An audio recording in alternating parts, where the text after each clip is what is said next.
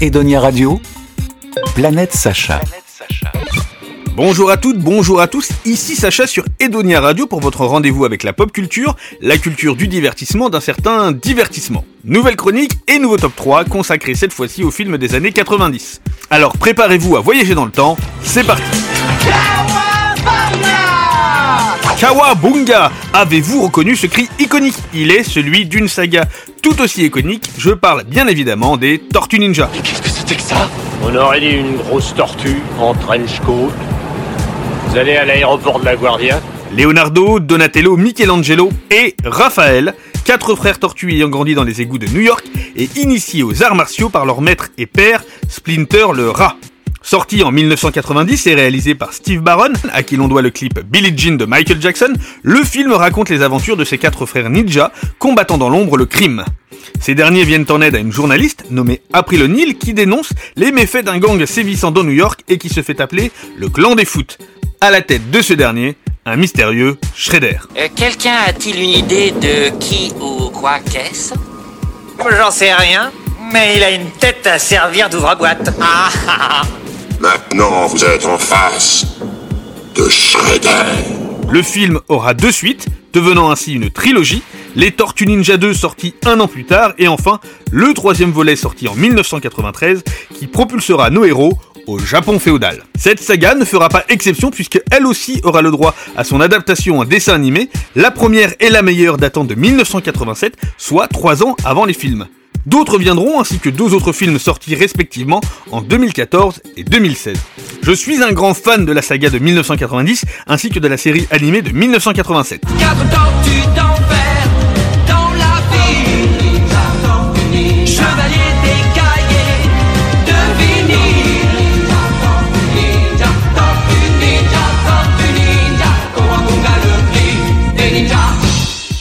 Passons sans plus attendre à la suite de ce top 3 des films des années 90 avec Maman j'ai raté l'avion. C'est la comédie familiale par excellence. Le film réalisé par Chris Columbus est sorti en 1990. Il nous raconte les aventures de Kevin McAllister, 10 ans, oublié chez lui à la veille de Noël. Il devra alors défendre sa maison, coûte que coûte, face à un duo de cambrioleurs, les casseurs flotteurs. Bienvenue à bord du vol 1275 à destination de Paris. C'est pas bien, un oubli. Ah non, je vois pas ce qu'on aurait pu oublier. Nous retrouvons Michael Culkin dans le rôle de Kevin, mais aussi et surtout Joe Pesci et Daniel Stern dans les rôles de Joe et Harry, les deux cambrioleurs. C'est ma maison. Quoi qu'il arrive, je la défendrai. Un second volet, intitulé Maman j'ai encore raté l'avion, sortira deux ans plus tard avec le même casting et surtout le même réalisateur. Cette fois-ci, le pauvre Kevin est perdu dans New York et comble de malchance, les casseurs flotteurs y sont aussi. Si le hasard fait souvent bien les choses, cette fois-ci, il mettra de nouveau Kevin sur la route des deux malfrats qui tiendront absolument à assouvir leur vengeance. Je m'arrête un instant sur ce second opus car pour moi, cette suite est presque aussi bonne que le premier et c'est assez rare pour le signaler. Comme beaucoup, je regarde les deux films chaque année au moment des fêtes, c'est une petite tradition que j'aime entretenir d'autant plus maintenant que j'ai quelqu'un à qui la transmettre. Que d'aventure, que d'aventure, mais ce n'est pas fini. Terminons mon top 3 avec...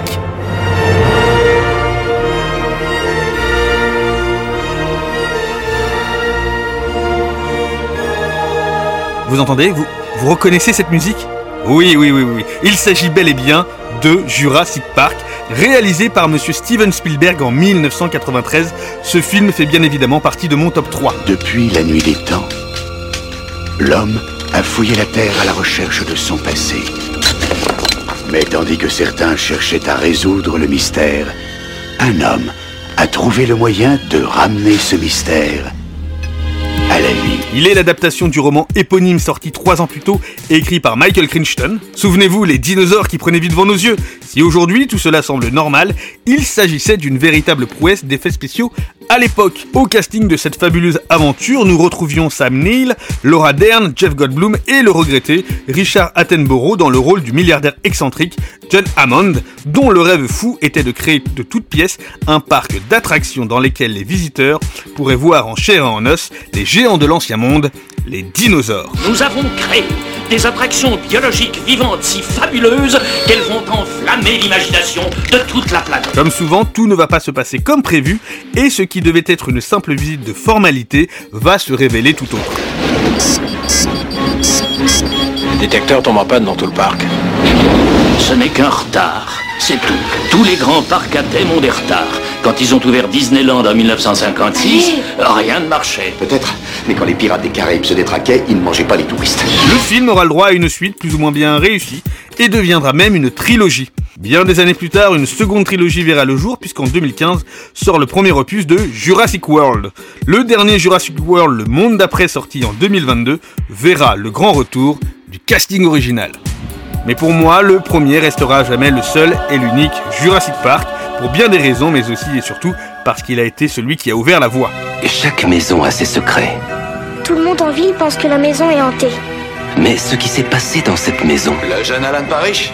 Il a disparu il y a 25 ans environ est un mystère. D'accord, d'accord, effectivement, ce top 3 va se transformer exceptionnellement en top 4 puisque je ne pouvais pas ne pas vous parler de Jumanji. Sorti en 1995, le film est réalisé par Joe Johnston. Il est lui aussi l'adaptation d'un roman éponyme publié en 1981, écrit par Chris Van Halsberg. L'histoire est celle d'Alan Parrish qui, en 1969, trouve dans une vieille malle une boîte de jeu appelée Jumanji. Jumanji. Tu veux jouer? Alan, regarde.